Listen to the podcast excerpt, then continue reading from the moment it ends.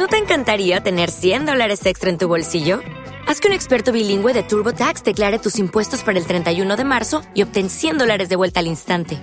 Porque no importa cuáles hayan sido tus logros del año pasado, TurboTax hace que cuenten. Obtén 100 dólares de vuelta y tus impuestos con 100% de precisión. Solo con Intuit TurboTax.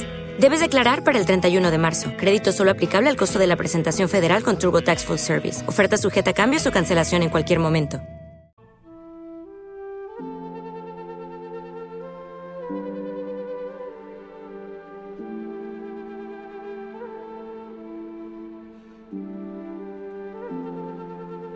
En la villa que rodea los montes Catskill, que forman parte de la gran cordillera de los Apalaches y surca el río Hudson, vivió hace ya muchos años, cuando esta tierra era aún una provincia de la Gran Bretaña, un buen hombre llamado Rip Van Winkle.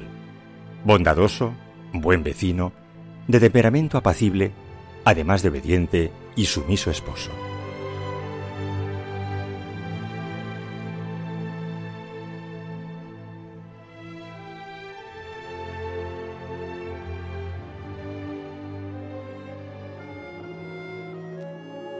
El gran error de Rip, empero, no era otro que el de su aversión manifiesta a desempeñarse en cualquier trabajo de provecho.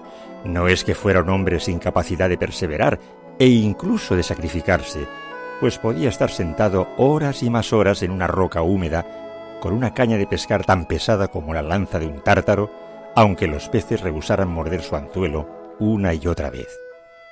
Era capaz también de echarse una escopeta al hombro y andar muchas leguas entre pantanos y a través de los bosques más lóbregos solo para cazar un pájaro. Y jamás negó su ayuda a cualquier vecino que se la solicitase, aun si se trataba de hacer un duro trabajo. En resumidas cuentas, Rip Van Winkle era capaz de hacer cualquier trabajo, fuese el que fuese, menos el que debía. Así, le resultaba imposible atender a sus obligaciones familiares y cuidar con bien de su propia granja. No tiene ningún sentido el ocuparme de mis tierras. Es imposible hallar en todo el país un predio tan baldío como el mío, por lo que haga lo que haga, será en vano. El muro que delimitaba sus tierras se caía piedra a piedra, día a día. Su vaca desaparecía por un tiempo o se iba a la granja vecina. Crecía en su huerta la maleza más deprisa que cualquier cosa que plantara, si es que plantaba algo. La lluvia, además, parecía empeñada en caer justo el día en que decidía salir a trabajar al campo. No es de extrañar por todo ello que las tierras heredadas de sus padres fueran reduciéndose poco a poco hasta no ser más que una parcela en la que apenas crecían las patatas y el maíz. Aun tratándose de la granja más pequeña de toda la región, era en suma la peor administrada y la peor atendida.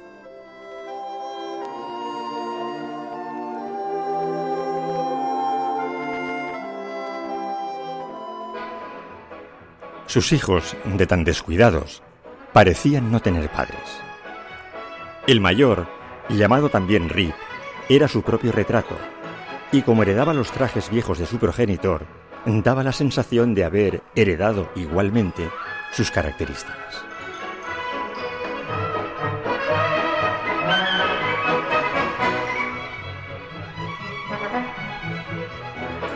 La mujer de Rip Van Winkle no cesaba de reprocharle su holgazanería. No haces nada. ¿No ves cómo está tu familia? Y todo por culpa de tu dejadez. No sé cómo vamos a acabar. Tu gandulería nos está llevando a la ruina. Ya fuera por la mañana, ya fuera por la tarde, ya fuera de noche, su mujer no callaba un segundo. Rip había desarrollado con los años un método para dar la conveniente réplica a las admoniciones de su esposa, que era ya un hábito, como el de los discursos de ella. Consistía en encogerse de hombros, sacudir la cabeza hacia los lados lentamente, bajar los ojos y quedarse callado. No obstante, su actitud, aun a despecho de ser la habitual, la metódica, provocaba en ella una nueva sarta de reproches. ¿No dices nada? Eso es, no tienes agallas para replicarme. Claro, es normal. Eres un pobre hombre, ¡Un gandulun! Al final, a Rip no le quedaba más remedio que irse, siempre sin decir palabra, y buscar refugio lejos de su casa. cómo me pude casar contigo.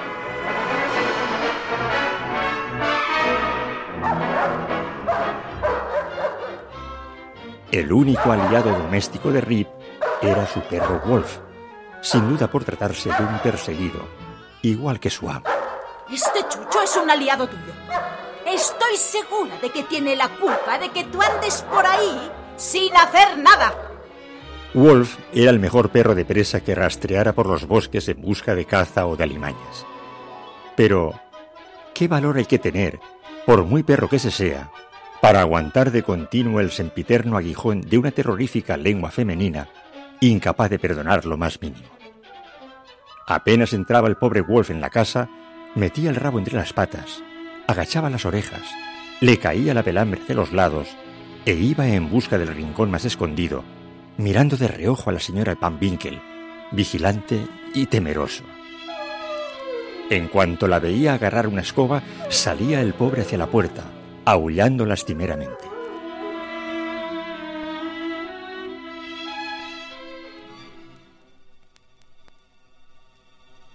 Pasaban sus años de matrimonio y aquella situación se iba haciendo cada vez más y más insoportable para Rip Van. El mal carácter no es cosa que se tempere con la edad, y durante años se consoló Rip cuando se iba del hogar para no continuar padeciendo aquel chaparrón de palabras que tan a menudo le caía, frecuentando una especie de club abierto a todas horas que formaban los sabios, los filósofos y las gentes de la villa que nada tenían que hacer. Celebraban sus reuniones al aire libre, en un banco de la plaza, ante una taberna cuyo nombre derivaba del rubicundo retrato de Su Majestad Británica Jorge III. Las opiniones de tan noble junta se hacían siempre bajo el influjo de Nicolás Beder, el patriarca de la villa y dueño de la taberna. Raras veces hablaba, pues de continuo tenía entre los labios la pipa con la que tan placenteramente fumaba.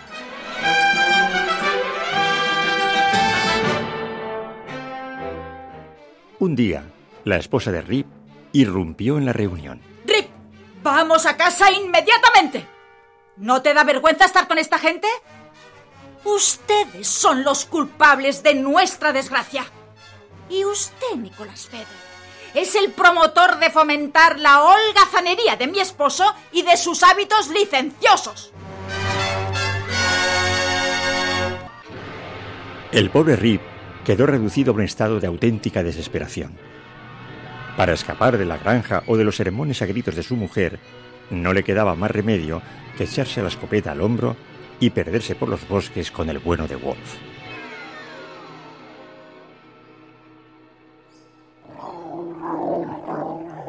Pobre Wolf. Tu ama te hace llevar una auténtica vida de perros. Pero no temas, pues mientras yo viva, tendrás siempre un fiel amigo dispuesto a ayudarte. En uno de aquellos paseos, en un hermoso día de otoño, llegó Rip sin darse cuenta a una de las más altas regiones de los Catskill, mientras trataba de cobrar alguna pieza.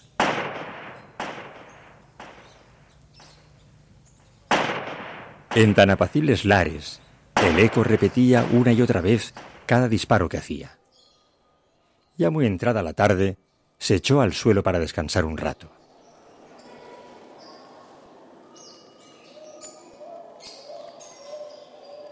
Como la tarde avanzaba, se dispuso a regresar. Debía darse prisa porque sería ya noche cerrada cuando llegase a su casa. Se disponía a emprender el camino cuando oyó una voz que le llamaba.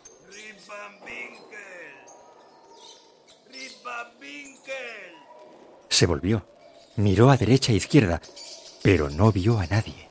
Habrá sido una jugarreta de mi imaginación. Vamos, Wolf, se hace tarde. Echó a caminar de nuevo y oyó la misma voz.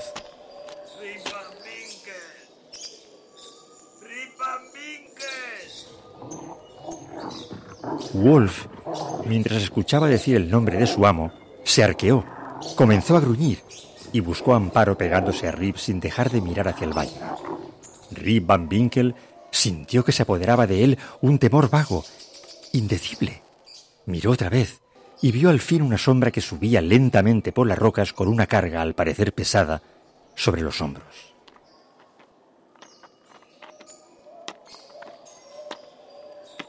Era un hombre de poca estatura, viejo, con el cabello escaso e íspido, gris su barba, vestido a la antigua usanza holandesa, con el calzón corto anudado sobre las medias a la altura de las rodillas, pero de cuero en torno al pecho, blusón amplio y chaqueta con dos filas de botones metálicos. Sobre los hombros llevaba un barril pesado que parecía lleno de licor. Por favor, ayúdame a llevar este barril. Claro que sí. Gracias. Entre los dos lograron llevar el barril por un sendero muy estrecho, que era el lecho de un torrente ahora seco. Rip oyó ruidos extraños, como de una tormenta lejana, que salieran de una garganta estrecha, formada entre las rocas. Llegaron al fin a una pradera que parecía un anfiteatro por las murallas de piedra que la delimitaban. Cuando entraron en el anfiteatro, Rip vio a un grupo realmente extraño, gentes como de otro tiempo, que jugaban a los bolos. También ellos vestían a la antigua usanza. Varios llevaban cuchillos en sus amplios cinturones. Sus caras eran peculiares. Uno tenía la cabeza larga y la cara ancha, con los ojos pequeños rodeados de grasa, ojos de cerdo. La cara del otro no era sino una nariz, y encima se tocaba con un sombrero en forma de cono en cuya punta lucía una pluma roja de gallo. Todos tenían luengas barbas, recortadas de las maneras más distintas y también de diferentes colores. Había uno que parecía el jefe. Era un hombre de edad, alto, con todo el aspecto de quien pasa la mayor parte de su tiempo al aire libre. Sin embargo, lo que más extraño le resultaba a Rip era que aquellas gentes, aunque se entregaban a la diversión, tenían serio el semblante, permanecían en completo silencio y formaban un grupo de personas melancólicas y hasta doloridas. En tanto Rip y su acompañante se les acercaban, dejaron de jugar y se pusieron a mirarle fijamente como si fueran estatuas, sin moverse y en silencio. El viejo, entonces, vertió licor de su barril en grandes copas que allí había e indicó a Rip con una señal que la repartiese entre aquella curiosa compañía. Obedeció de inmediato. Después que bebieron el licor, siguieron jugando a los bolos. Rip se aventuró, cuando nadie se fijaba en él, a tomar un trago de aquel licor para descubrir que tenía el gusto de la mejor ginebra. Como era hombre de alma sedienta, pronto sintió la tentación de servirse un poco más. Aquel segundo trago hizo que le apeteciese otro más, y el siguiente otro, y así sucesivamente, al extremo de que fueron tantas las visitas que hizo al barril, que finalmente comenzaron a darle vueltas los ojos. Inclinó hacia adelante la cabeza, ya sentado en el suelo, y poco a poco fue quedándose dormido hasta caer en sueño profundo.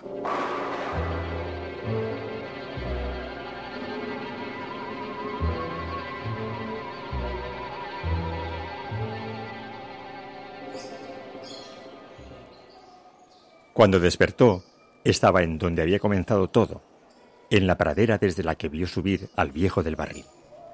Creo que he dormido aquí toda la noche. Recuerdo perfectamente al viejo del barril, la garganta entre las montañas, aquella especie de anfiteatro cercado por murallones de piedra, la partida de bolos de aquella gente tan rara, la copa de licor. Ah, esa maldita copa. ¿Qué le diré ahora a mi mujer? ¿Y mi escopeta? Ah, aquí está. Pero está toda carcomida. Y el cañón roñoso. Lo más seguro es que habrá pasado por aquí alguno de aquellos que jugaban a los bolos y me la habrá cambiado por otra. Además, se aprovecharía de mi borrachera para hacer el trueque. ¿Y Wolf? No lo veo. Wolf. Wolf. Nada, que no aparece. Lo mejor será que vuelva al lugar donde aquella gente jugaba a los bolos y les pediré que me devuelvan mi escopeta. ¡Oh! No puedo levantarme. Oh, los miembros no me responden. No es bueno dormir en las montañas. Si por culpa de lo de anoche tengo que guardar cama a causa del reuma, que Dios me ampare y proteja de la furia de mi mujer. Oh. Uh, bueno, al fin me he podido levantar. En marcha, Rip.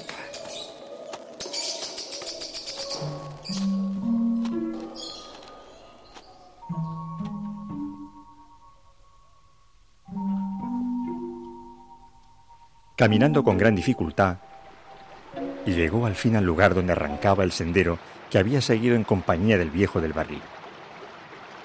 Mas vio, con asombro indescriptible, que ahora pasaba por allí un río caudaloso y rápido, un río de montaña, que saltaba entre las rocas levantando auténticas cascadas de espuma. Quiso seguir Rip aquel camino por la escarpada vereda que le ofrecían las piedras de la orilla y los arbustos, y lo consiguió haciendo un esfuerzo terrible para adentrarse en aquello que se le ofrecía como una red impenetrable. Al fin, llegó a la altura en la que se abría la garganta, pero no había sendero alguno por donde continuar.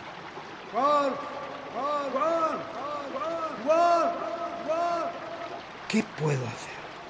Está pasando la mañana y empiezo a sentir hambre. He de volver a casa.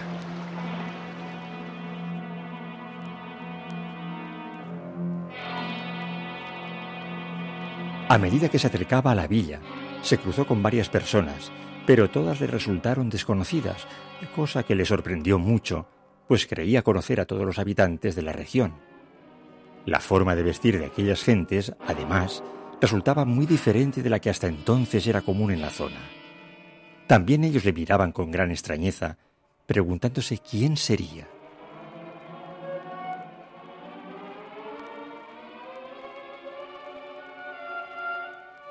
Cuando llegó a la villa, vio que también había cambiado. Era más grande. Había más habitantes. Vio casas en hilera que nunca antes había conocido.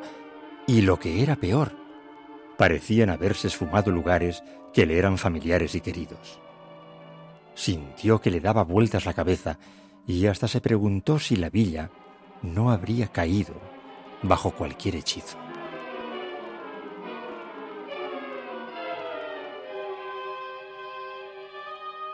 Mucho le costó dar con el camino que conducía hasta su casa, a la que se acercó temiendo que de un momento a otro saliera su mujer dándole voces de reproche. Pero la casa estaba en ruinas. Se había desplomado por completo el techo y no había ni una puerta ni una ventana en su sitio. Rondaba por allí un perro famélico. ¡Wolf! ¡Wolf! Pero el chucho le enseñó los dientes y siguió su camino. Hasta mi perro se ha olvidado de mí. Entró en aquella casa que la señora Van Winkle siempre tenía limpia y ordenada, pero no había muebles, ni enseres, ni nada. Todo era abandono. Salió corriendo, preso de la desesperación, hacia la taberna de la villa, pero ya no estaba donde antes.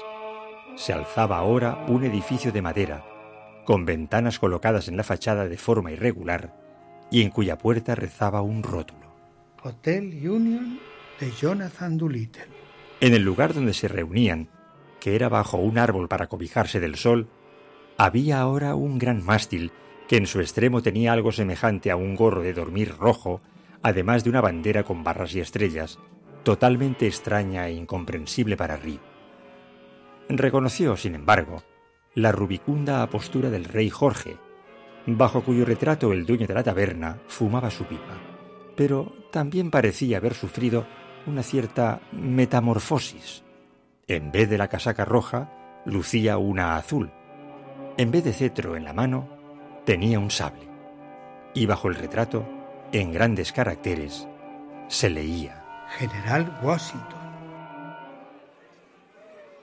Había mucha gente paseando por allí, parecían discutir hablando en voz alta sobre las elecciones inminentes acerca de los miembros del Congreso, de la libertad, de los héroes del 66, de la batalla de Bunker Hills y muchas otras cosas que al pobre Rip le sonaban a jerga babilónica. Buscó al viejo Nicolás Beder, el que fumaba su larga pipa holandesa. Nada. La aparición de Rip Van Winkle, con su barba gris, con su herrumbrosa escopeta, con su aspecto poco aseado, llamaron la atención de aquella gente. Un hombre flaco y bilioso se le acercó, le tomó de un brazo y se lo llevó a un lugar más apartado. Oiga, ¿a quién va a votar? Rib le echó una mirada que, de tan inexpresiva, parecía la de un imbécil. Otro hombrecillo que había por allí, pequeño, y que andaba a saltitos, le tomó por el brazo. ¿Es usted federal o demócrata? Tampoco supo Rip qué responderle, pues no entendía la pregunta. Un caballero, un anciano muy digno, se fue abriendo paso entre los allí congregados y se plantó ante Rip. ¿Por qué viene armado a un acto electoral? ¿Es que tiene intención de formar un alboroto? Ah, caballeros, soy un hombre pacífico, nacido en esta villa y fiel súbdito de nuestro señor el rey Jorge, quien Dios guarde. ¡Es un conservador! ¡Un espía! ¡Un refugiado! ¡Fuera con él! ¡Echadle! ¡Que se vaya! Un momento, un momento, caballeros. Un poco de calma. Por favor, caballeros. Dígame, ¿por qué ha venido a la villa? ¿Qué pretende con su presencia? Caballeros, les puedo asegurar que no albergo ninguna mala intención. Solo quería encontrarme con algunos viejos amigos que solían frecuentar la taberna. Bien. ¿Quiénes son? ¿Cómo se llaman? ¿Dónde está Nicolás Beder? Pero si murió hace ya 18 años.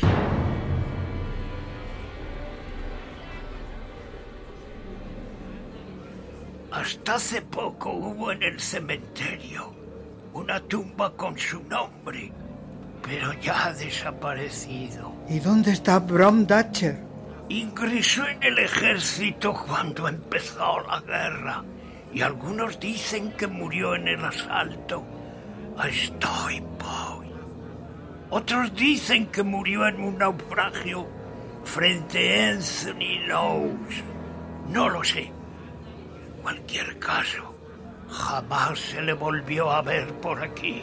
¿Y Van Brummel, el maestro? También se fue a la guerra. Llegó a general y ahora es congresista. Ninguno de los aquí presentes conoce a Rip Van Winkle. Ah, sí, Rip Van Winkle. Claro que sí. Está allí, junto a aquel árbol. Miró Rip hacia donde le señalaban y vio una reproducción de sí mismo por los días en que partió hacia las montañas. Tenía todas las trazas de ser el aragán sempiterno que fue. Su manera de vestir así lo indicaba. El pobre Rip no podía por menos demostrarse confundido. Dudaba ya incluso de quién era. Se preguntaba si no sería otro. ¿Cómo se llama usted? Sabe Dios, ya no soy yo. Soy otro. Qu- quiero decir que yo soy el que está allí. O no, quizás sea otro que se ha metido en mis botas. Hasta la noche pasada yo era yo, pero me dormí en las montañas y me cambiaron hasta la escopeta. Todo ha cambiado. Eso es lo que veo. Yo también he cambiado y ya no puedo decir porque no lo sé, ni quién soy, ni cómo me llamo. Este hombre está loco. Hemos de quitarle el arma que lleva. Sí. No vaya a hacer alguna barbaridad. Al oír aquellos, el digno caballero anciano se retiró prudencialmente, aunque con cierta precipitación. En tan crítico momento, se abrió paso a codazos una mujer para plantarse ante Rip y observarle detenidamente. Llevaba en los brazos a un niño de cara redonda que al ver al pobre Rip comenzó a llorar, muerto de miedo. Calla, Rip, que este pobre hombre no te hará daño. ¿Cómo se llama usted, buena mujer? Judy Gardenier, ¿Y su padre? Rip Van Winkle, el pobre. Pero desapareció hace 20 años con su escopeta y nunca más volvimos a saber de él. Su perro volvió a casa solo. Nunca supimos si se pegó un tiro o si se lo llevaron los indios. Yo era muy pequeña. ¿Y tu madre? Murió hace poco. Sufrió un ataque mientras discutía con un vendedor ambulante que venía de Nueva Inglaterra. Judith, soy tu padre. ¿Es que nadie me reconoce como el viejo Rip Van Winkle? ¡Claro que sí! Es Rip Van Winkle. Bienvenido a tu casa, vecino. ¿Dónde has estado metido todos estos años? Les contó Rip su historia en muy poco tiempo, ya que para él aquellos 20 años se reducían a una sola noche. Los vecinos se asombraron mucho al oírle, pues no podía por menos que resultarles extraño su relato. El digno anciano caballero volvió al corrillo en cuanto pasó la alarma y sacudió la cabeza hacia ambos lados, cosa que hicieron los demás de inmediato. Por ahí se acerca el viejo Peter Van der Donk. Vamos a pedirle su opinión sobre todo lo acontecido.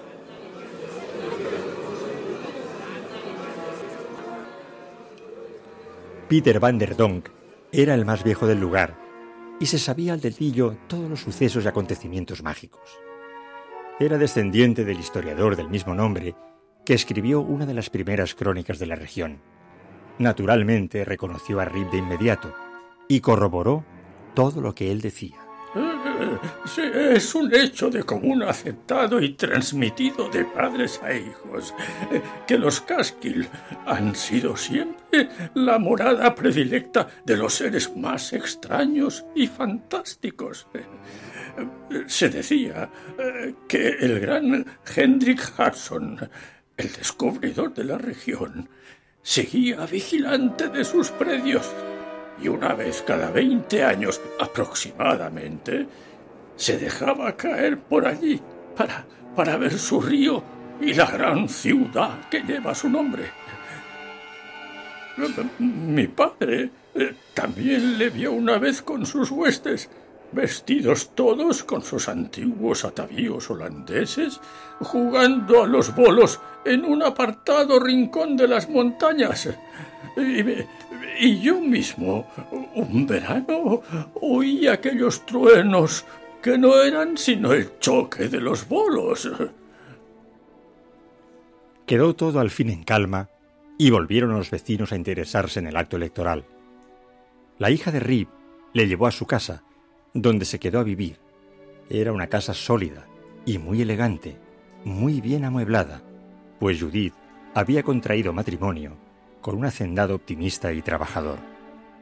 En cuanto al primogénito de Rip, su viva estampa, que era quien en realidad había visto junto al árbol, digamos que con la vuelta del padre decidió la familia emplearlo en la hacienda, pero demostró al fin no amor por el trabajo, sino la hereditaria predisposición a interesarse solo por sus cosas.